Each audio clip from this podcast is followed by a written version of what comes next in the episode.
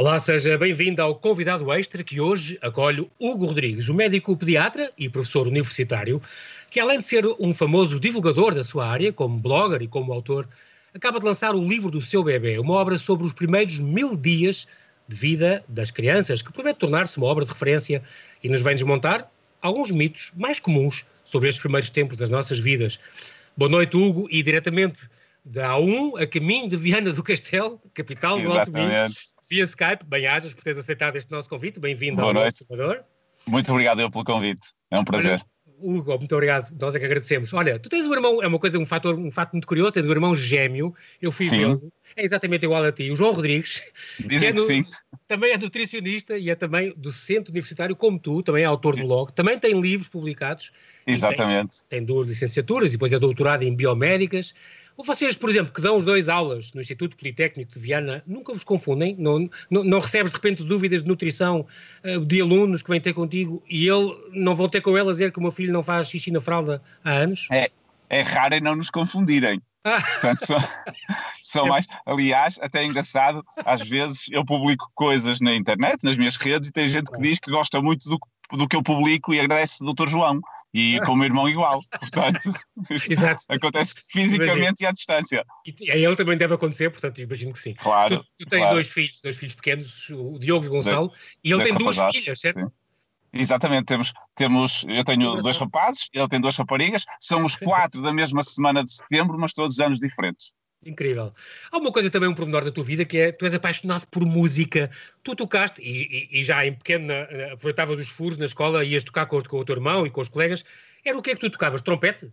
Tocava trombone. Comecei por tocar trompete, mas depois toquei trombone durante 20 anos numa orquestra okay. e toquei também gaita de foles. Inclusive cheguei à frente de um grupo de gaitas de foles em Viana do Castelo. Incrível. Olha, não deixei coisa... assim há muito tempo, deixei há meio dúzia de anos, não foi assim há muito tempo. Ok. Diz-me uma coisa, uh, só por um pormenor, uma coisa que sempre ouvi os pediatras e até aconselharam, os, eu tenho dois gêmeos, até me aconselharam com os meus desde pequeninos, os meus já têm 22 anos, já são crescidos, mas uh, era a questão da música, a importância da música, sempre me disseram isso. Eu tive azar porque a minha mulher não tinha ouvido nenhum e, portanto, eles nisso saíram. Eu, eu aprendi guitarra clássica e dava concertos, a minha mulher não, e por isso um, eh, pediam na escola para ela não, não cantar sequer, portanto, estás a ver os géneros. E eles eles, infelizmente nisso saíram à mãe, têm outras qualidades. Mas, por exemplo, claro. preocupam-se muito com o desporto e com ensinar línguas. Mas eu lembro do meu pediatra, dos, dos meus filhos, dizer sempre a música é muito importante, mete-os num instrumento ou num coro, Sim. porque para o desenvolvimento total da pessoa. A é música é fantástica.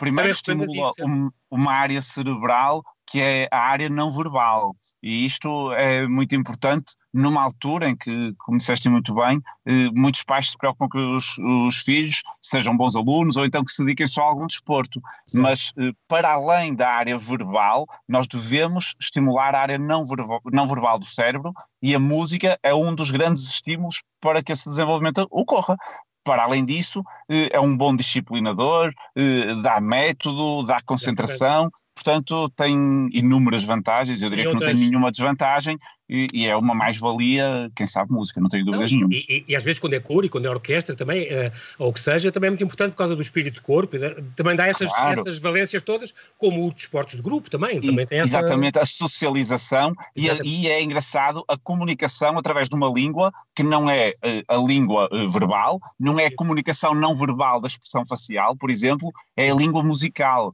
e, nós podemos comunicar à distância, sentia muito isto na orquestra, comunicava, o meu irmão estava noutra ponta, nós tocávamos ah, instrumentos sim. diferentes e comunicávamos à distância, com o olhar, com a, com a forma como pegávamos no instrumento, como acenávamos, portanto, sim, sim, também estimulava essa própria comunicação exatamente, exatamente. Eh, uns com os outros. Uma coisa, um pormenor também que queria aqui falar, tu és formador pelo European Resuscitation Council na área de emergências pediátricas. Isto, isto quer exatamente dizer isto, que isto é, uh, medicina intensiva e medicina uh, muito, muito aflitiva de, das crianças que Sim. podem morrer, síndromes de morte súbita e coisas, tu és especialista nisto?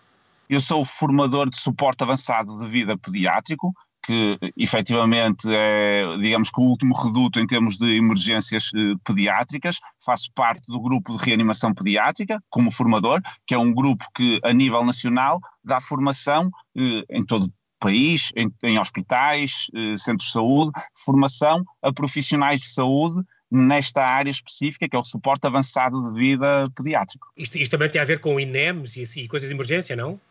o INEM também dá este tipo de curso e tem ser todos os médicos do INEM e os técnicos do INEM têm que ter este tipo de formação. Pois Nós damos formação Em, em, todo, em todo o lado, Portugal Bem. continental, ilhas, eh, contribuindo para a formação dos profissionais de saúde nesta área específica. Muito bem. Uh, vai fazer para o ano, 10 anos, o teu, o teu site, que depois foi uma, transformaste numa aplicação também, Pediatria Sim. para Todos. É um site Exatamente. já com mais de 10 milhões de visitas, é impressionante. Sim, já ultrapassamos é, os 11 milhões até. É incrível. Uh, esta, e é, reconheces o valor importantíssimo das redes sociais, até desta questão das consultas. Às vezes é uma primeira linha, eu próprio precisei disso e liguei para o, concretamente para o SOS 24, quando eles eram muito pequeninos, um, claro. e se fizeram, não sei se o enfermeiro, se o médico, fizeram umas perguntas certas para eu acalmar e para eu perceber o que era, e portanto, isso é incrível. Há muita gente que te consulta também por, com certeza, através dessas redes sociais e é uma ferramenta importantíssima. Todos os dias, todos os dias recebo dúvidas, um bocadinho de todo o mundo, eh, nem é só de Portugal. Eh, foi um, foi um projeto que cresceu muito, confesso que até ultrapassou muitas minhas expectativas quando o criei, mas é um projeto que me dá um gozo imenso. Poder ajudar à distância, principalmente poder chegar a pessoas que de outra forma não conseguem ter acesso a um pediatra, eh, é, é, um prazer e um orgulho enormes. Eh, claro que, e isto é importante esclarecer, o objetivo não é, nem nunca foi, nem nunca será substituir consultas médicas. Claro. Eh, e isto é importante porque temos que ser responsáveis nas nossas atitudes. Agora, nós podemos é dotar, e aquilo que eu tentei fazer, passar informação, dotar as pessoas de informação que lhes seja útil para poder sossegá-las e para elas próprias poderem identificar o que efetivamente é um motivo de ansiedade e aquilo que não é. E quando for um motivo de ansiedade, um sinal de alarme, poderem decidir bem em procurar ajuda médica exatamente, nesses momentos exatamente. e não nos outros. Portanto, isso é muito importante. Isso, isso, é muito importante, que muitos pediatras que eu conheço dizem mesmo os pais levam logo os bebés à primeira coisinha, a primeira febrezinha, caixa mais alta para uma, para uma urgência. Isso é das coisas mais perigosas que há. Deve ser é o, riscos, último, claro. o último dos recursos. Não, não, não, é? Portanto, há, há, uma triagem que pode ser feita previamente e isso realmente aqui é uma, claro. uma ajuda. Numa minoria de casos isso é importante, que são os casos claro. graves, mas é preciso claro. saber claro. identificá-los, não são todos, como é lógico. Claro. Só aqui ainda antes deste pequeno intervalo que vamos fazer, um, és muito consultado, estamos a viver tempos complicados o, com esta questão do Covid, és muito consultado por causa disto, por exemplo, as crianças são realmente um grupo de risco, eu estou-me a lembrar, por exemplo, que a pneumónica de há 100 anos foi ao contrário, poupou os idosos. Sim e atacou mais os jovens e as crianças sim, mais novas. Sim, um, a questão sim. da imunidade de rebanho, é verdade que as, as, escolas deviam ter aberto mais cedo, é verdade que as crianças confinadas também têm um, um alto nível de stress e já deviam sair, ter saído antes. O que é que tu achas, o que é que tu recomendas sobre isto? Temos imensas questões sobre isso. Uh, é difícil analisá-las a todas. Agora, de um em modo dois geral, dois minutos, sucinto sim. e objetivo. Sim, sim. Uh, as crianças são naturalmente poupadas pelo coronavírus em termos de gravidade. E isto deve ser um motivo de sossego para os pais. É muito importante os pais perceberem que a esmagadora maioria das crianças infectadas pelo coronavírus vão ter sintomas muito ligeiros e sem nenhum tipo de complicações. Portanto, isto é bom. O, o, o, sistema imune da criança é mais capaz de lidar com o coronavírus do que o sistema imune das pessoas de idade. Pronto, isto uhum. é o primeiro fator tranquilizador. Eh, não tanto pela imunidade de grupo, mas porque elas se conseguem defender melhor, exceto as crianças com doenças crónicas, baixa das defesas, doenças respiratórias, enfim, esses são um grupo de risco. Quanto à abertura das, das escolas, escolas? Uhum. Eh, é um bocadinho difícil de responder de forma concreta essa pergunta. Porquê? Porque do ponto de vista das crianças, efetivamente abrir as escolas não tem grande risco. Porque mesmo que elas apanhem a infecção, e vão estar mais expostas porque vão estar em grupo, mesmo que elas apanhem a infecção, para elas não vai ter grande problema. Mas pode ter problema para as pessoas com quem elas contactam. Daí esta, esta questão da abertura das escolas tem que ser bem pensada em termos do relacionamento social das crianças com os grupos de risco. Se nós conseguimos eh, poupar os grupos de risco, acho que a abertura das escolas não tem problema nenhum para as próprias crianças. Mas isso tem implicações do ponto de vista familiar, porque eh, abrindo as escolas de forma massiva faz algum sentido haver algum distanciamento, por exemplo, dos avós ou de pessoas com doenças uh, crónicas. Exatamente, exatamente. E isso tem que ser pensado. Muito bem. E a questão em 20 eh, segundos, Hugo, do stress. As crianças confinadas já não aguentam mais estar em casa e os pais já os pais, é não, os pais é que não aguentam. Os pais é que não aguentam. para as crianças, para as crianças é óbvio que há algum stress tem, as crianças precisam de andar na rua, precisam, eh, não em ajuntamentos, mas com os pais, podem e devem sair, se possível todos os dias, brincar na rua, saltar, correr, pular, gastar energias e desenvolver-se do ponto de vista motor. Isto é fundamental. Eh, do ponto de vista de repercussão emocional deste confinamento para as crianças, felizmente o confinamento foi relativamente curto e, salvo uma pequeníssima minoria, não vamos ter nenhuma repercussão, nenhum problema para as nossas crianças, vão continuar a crescer saudáveis e felizes. Muito bem, então Hugo, neste momento já voltamos, não desligues, continua connosco, okay. até já. Até já.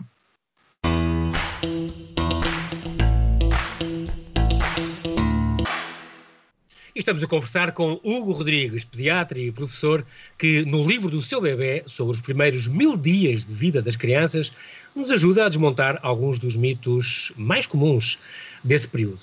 Uh, Hugo, antes de, de, irmos propriamente a esse livro, há aqui outro ainda mais recente que tu lançaste, que é a tua estreia numa, numa, na, no mundo da literatura infantil, é uma edição também da Porta Editora, este, o livro mágico do avô João, que eu tenho aqui na minha mão, com ilustrações, ilustrações da Raquel Russo, um livro que são histórias destinadas a, a crianças a partir dos 5 anos, tem as aventuras de quatro primos, se não me engano, e Sim. Este ambiente de um almoço semanal em casa dos avós, tão importante esta ligação, que faz questão de pegar a partir de agora, este é só o primeiro volume, fala em quatro assuntos, vais tendo, ao longo da, da coleção, vais ter vários problemas que são abordados com, com histórias, problemas físicos, comportamentais, fisiológicos, etc.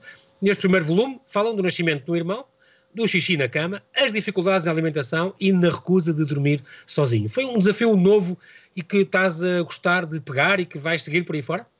Sim, eu estou a adorar, espero mesmo que, que dê para seguir. Na verdade, este projeto nasceu naturalmente enquanto pai há cerca de três anos. Eh, eu sempre gostei muito de contar histórias aos meus filhos, sempre gostei de lhes inventar histórias. Eh, eles antes acreditavam mais do que agora, em algumas que eu conto, como é lógico, mas sempre gostei. Chegou uma altura em que eu decidi escrever. Sem lhes dizer nada, escrevi e depois contei-lhes as histórias. E eles acharam também, eles estavam entusiasmados a ouvir, e mais ainda porque os personagens são eles. E, efetivamente, estes quatro primos são os meus dois filhos, as minhas duas sobrinhas, e os avós são os meus pais.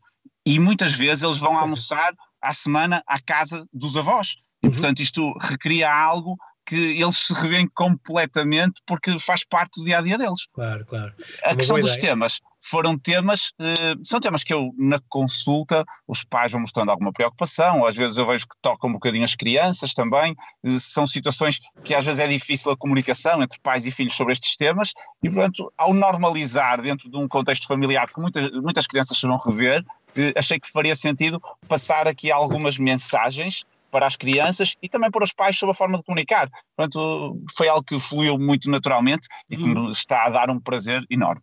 Muito bem. Temos então já também uma edição deste ano, o livro do seu bebê, uma edição da Contraponto, é mais uma chancela do, do grupo Porto Editora. É um grande livro onde, onde tu falas e esmiuças os primeiros mil dias, portanto, inclui a gravidez até e os dois primeiros anos da vida do bebê. Isso com mesmo. Este, com este livro, a ideia, eu sei também, que, indiretamente, é destornar o meu filho e o meu tesouro, o livro do Dr. Spock, que já vinha, Ei, que, era, que era usado, era usado no tempo dos meus pais, quando eu, quando eu, quando eu nasci, e depois disso eu usei para os meus filhos, já há 20 e tal anos, este, o, Terry Brazelton, o grande livro da criança, mas agora deste livro do seu bebê, muito bem construído, tens este, tanto um guia inovador e muito completo uh, sobre este guia, para ajudar os pais, também durante a gravidez, porque é muito importante, e a gente muitas vezes esquece isso, uh, as muitas vezes os pais, e especialmente os pais, não tanto as mães, claro, que, levam com a gravidez claro. meses, mas que este período de gravidez é muito, muito importante também no desenvolvimento de toda a, a pessoa humana que está ali.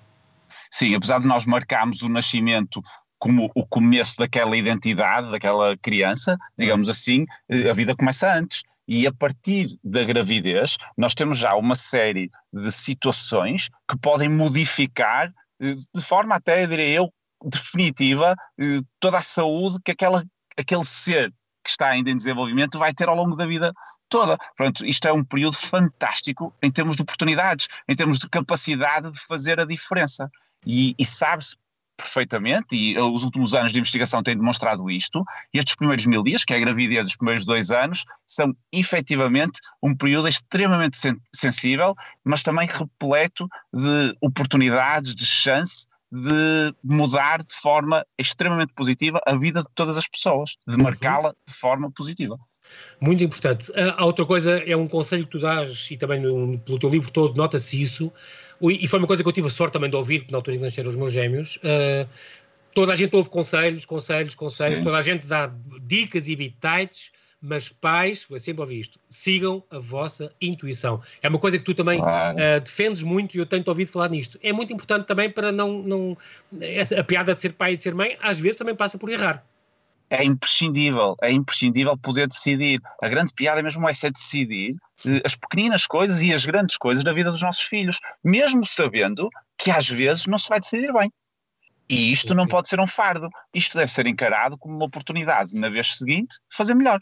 Porque todos nós crescemos enquanto pais a partir do momento em que nascem os nossos filhos e, e vamos melhorando. É esse o grande objetivo, não é ser logo eh, excelentes de início, porque isso também perderia alguma piada. Nós vamos aprendendo, e estou-me a incluir também aí, enquanto pai, vamos aprendendo, vamos crescendo enquanto pais e vamos no nosso, nas nossas imperfeições, ser cada vez melhores. Não tenho dúvidas disso, porque no fundo também é aquilo que nós queremos aos nossos filhos, é que serem os filhos cada vez melhor e que serem os pais cada vez melhor também, sem ter medo de decidir. E, e eu que, que invisto bastante na divulgação de informação, uhum. nunca é, e tento passar isto de forma clara, e fico contente que, que, que tenhas percebido isso, nunca é no intuito de substituir a decisão dos pais, é no intuito de dar ferramentas aos pais Exatamente. para eles poderem decidir bem.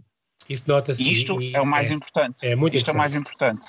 Eu, eu quando, quando convidei para falarmos aqui, uh, a, a, minha ideia foi um bocadinho, e estás, depois eu percebi que as respostas estão aqui neste livro, estão ao longo do livro, mas para resumir, e que não temos muito tempo, esta questão uh, pus alguns mitos uh, que eu, que eu fui, fui, compilando, pessoas que têm estas ideias feitas e, portanto, é mesmo para desmontar alguns mitos que tu vais conseguir fazer, como por Sim. exemplo este faz mal dormir com um recém-nascido na, na nossa cama, na cama dos pais. A pessoa, quando. Não, há muita gente que eu conheço que tem medo de os sufocar, se roda sem saber e sufoca o bebê. Isto é muito lugar. Sim. Esse, esse, é, um, é um tema super quente, um, um tema altamente polémico e que nos daria horas de conversa que não podemos.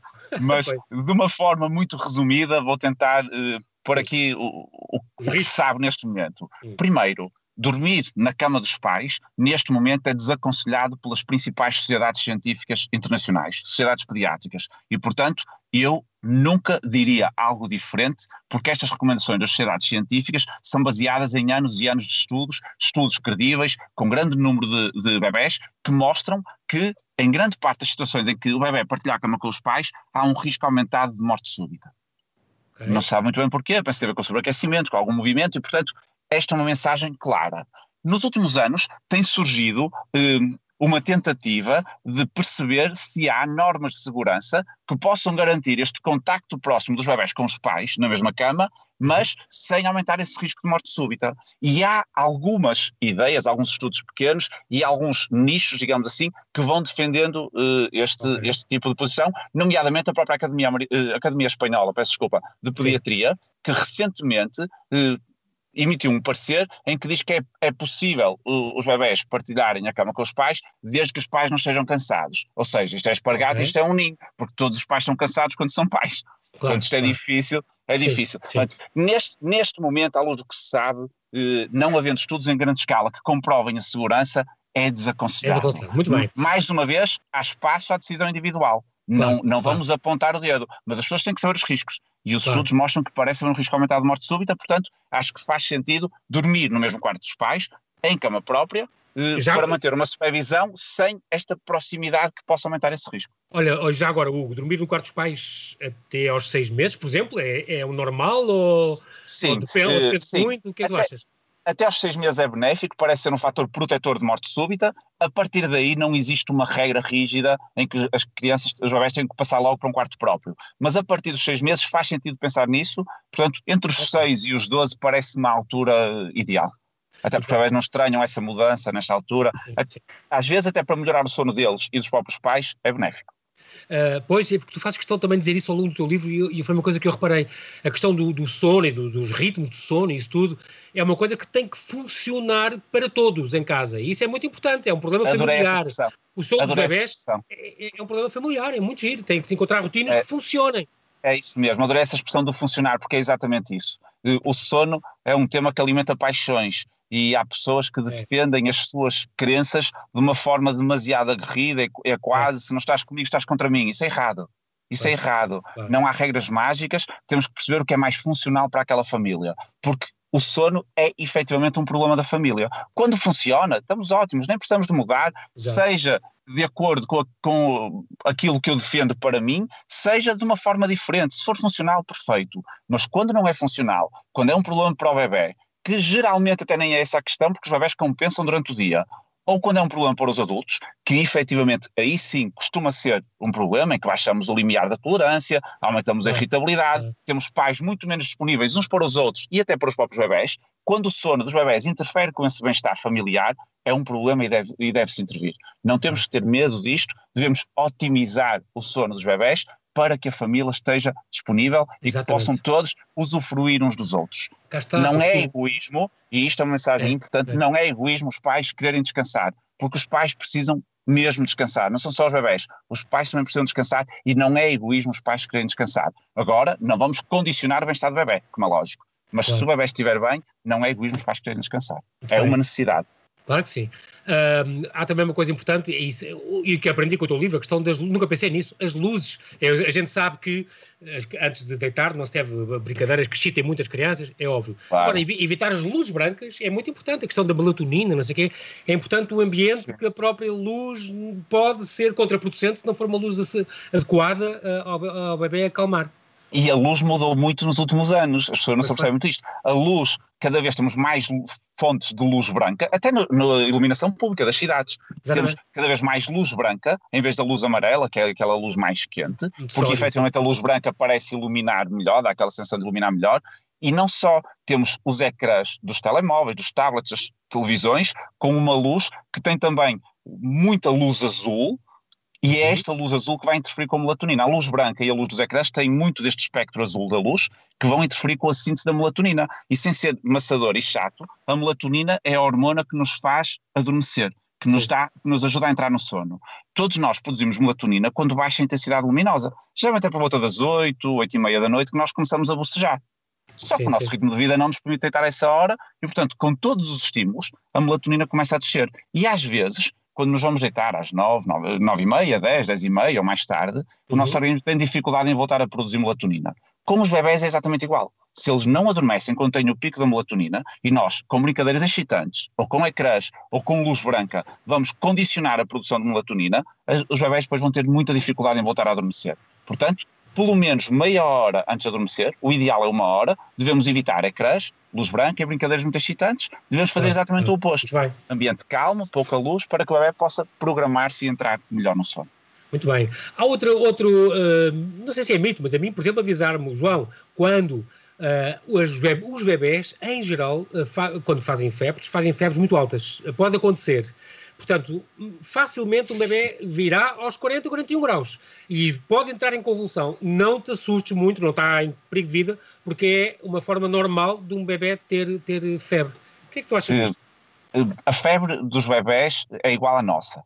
Portanto, há uma variação muito grande entre pessoas. Há pessoas que fazem, uh, fazem febre de febres muito altas, outros que fazem febres baixinhas, e isto tem a ver com a resposta inflamatória do organismo e a resposta do organismo à agressão externa, à, à infecção, geralmente. Portanto, com os, os bebés não são diferentes de nós em relação a isso. Ah, okay. Eles têm um bocadinho mais dificuldade em gerir o calor e a temperatura do corpo, mas a resposta normal da febre é igual. A questão das convulsões, esse é um mito muito importante e muito interessante de analisar, porque as convulsões não surgem com temperaturas muito altas. Geralmente surgem quando a temperatura está a subir. No início ah. da subida térmica, ou seja, com os 38, 38,5, quando está a subir muito a temperatura, eh, o, o, cérebro do bebê, com o stress, pode ter uma descarga elétrica generalizada e responder com uma convulsão. Que basicamente é isto: é uma descarga elétrica generalizada do cérebro, que se ativam várias zonas e, portanto, é uma resposta que é uma perda de consciência, aquelas contrações musculares, eh, uhum. quase como, como as crises epiléticas. Sim, As sim. convulsões febris geralmente surgem entre os seis meses e os seis anos e, apesar de serem muito feias e muito assustadoras, não comportam risco nenhum para a criança, nem naquele momento, nem no futuro. E isto é extremamente importante porque tranquiliza os pais. Pois não é. comportam é. risco absolutamente nenhum, exceto se forem muito prolongadas, se durarem mais de 30 Sim, minutos, claro, claro. ou se forem convulsões complexas. Porque se forem convulsões simples, não há problema nenhum. E as convulsões complexas, para não ser amassador, são as convulsões que se repetem no tempo, que duram mais de 30 minutos, ou então que só atingem uma parte do corpo, em que as manifestações só atingem uma parte do corpo. Portanto, são mais ou menos estas, essas podem ter algum risco, todas as outras, que são a grande maioria, não têm risco nenhum, nem no presente, nem no futuro, para as crianças. Tu realmente és muito tranquilizador, eu gosto muito. Agora até ser filho outra vez. Olha, o, o, o chorar, chorar faz Ainda bem, o próximo pediatra é fomentar a natalidade também, portanto. Exato. Chorar, chorar faz bem aos pulmões ou é mito?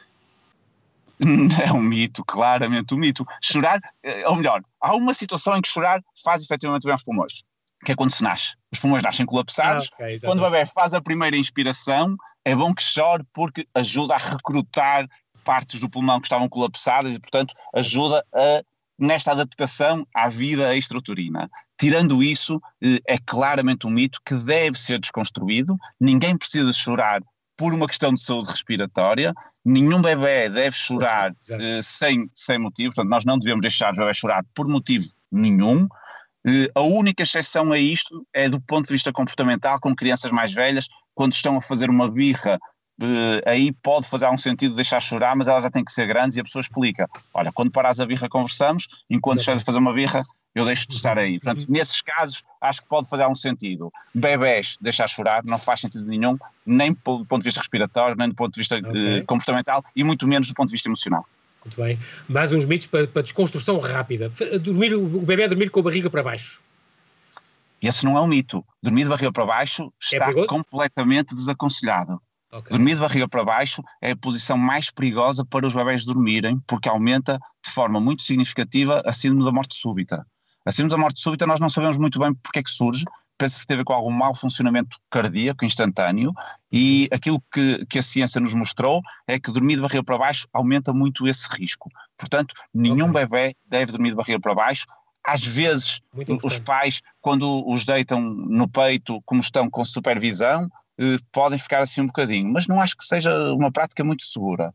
Portanto, dormir deve ser sempre de barriga para cima, sempre, exceto se houver alguma contraindicação, ou seja, se houver algum aconselhamento médico em, em, sentido contrário, porque senão todos os bebés devem dormir de barriga para cima, nem sequer é de lado, é de barriga para cima, salvo se o médico disser este bebê não pode, porque tem uma malformação nas costas, uma malformação respiratória ou outra situação qualquer, que é claramente uma minoria de casos. Muito bem. Outro, uh, os banhos todos os dias, também depende, não é? Depende da pele, depende do que ele gosta, depende de... Não é, obrigatório, não é obrigatório, Sim. então. Não, é, a questão dos banhos é um, é um mau exemplo uh, da nossa prática enquanto profissionais de saúde. Ou seja, a decisão de dar banho todos os dias ou dia sim, dia não, deve ser uma decisão única e exclusivamente dos pais. Nós não temos que estar a meter-nos nisso, exceto se o bebê tiver algum problema de pele. Porque se tiver uma pele atópica ou algum problema de pele, faz sentido que nós digamos, olha, este bebê tem um problema, portanto vamos aconselhar menos banhos ou...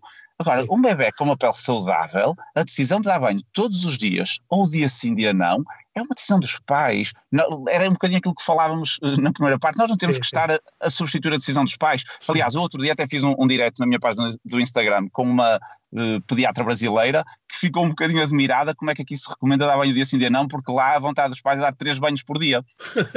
Por causa do calor, não? Estão suados. É, claro, o contexto é completamente diferente. Agora, se me perguntarem teoricamente o que é que faz mais sentido, dar banho os bebés não precisam tomar banho todos os dias por uma questão de sujidade. Sim. E, portanto, tomar banho dia sim, dia não, é um bocadinho mais inócuo para a pele.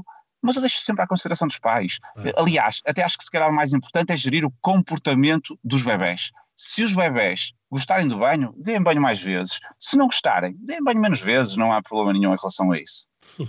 Há aqui outras, outras questões, por exemplo, as correntes de ar, isso é uma coisa perigosa, faz mal. Andar descalço é uma coisa que constipa o bebê. Uh, as, é? as, correntes de ar é ar empurrado pelo, ar, uh, pelo próprio ar, pelo vento, portanto, uh, não faz mal nenhum. É um mito. Os dois são mitos. Correntes de ar não fazem mal absolutamente nenhum. Então, se o ar sem vento não faz mal, quando tem vento faz mal, é, um bocadinho estranho.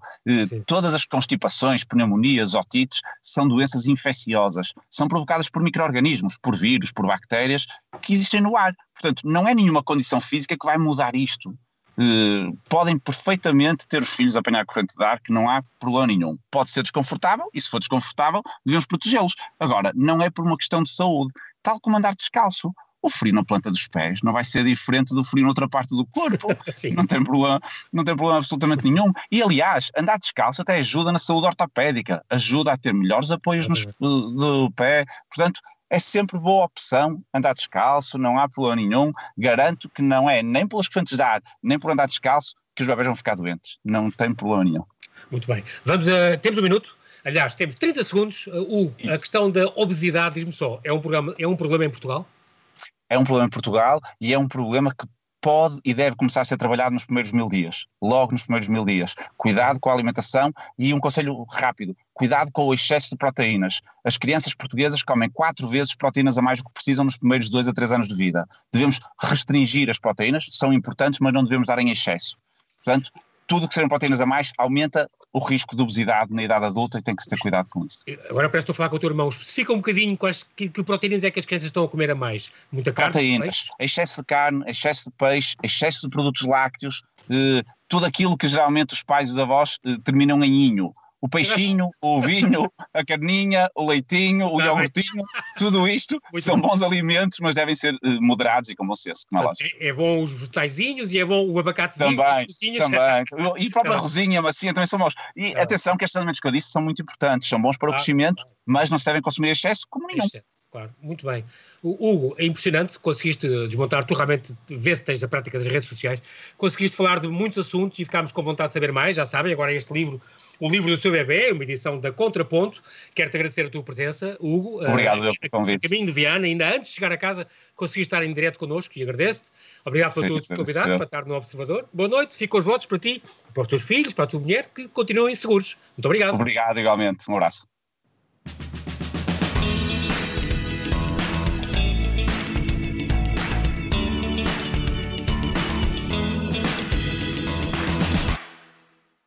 Obrigada por ter ouvido este podcast. Se gostou, pode subscrevê-lo, pode partilhá-lo e também pode ouvir a Rádio Observador online em 98.7 em Lisboa e em 98.4 no Porto.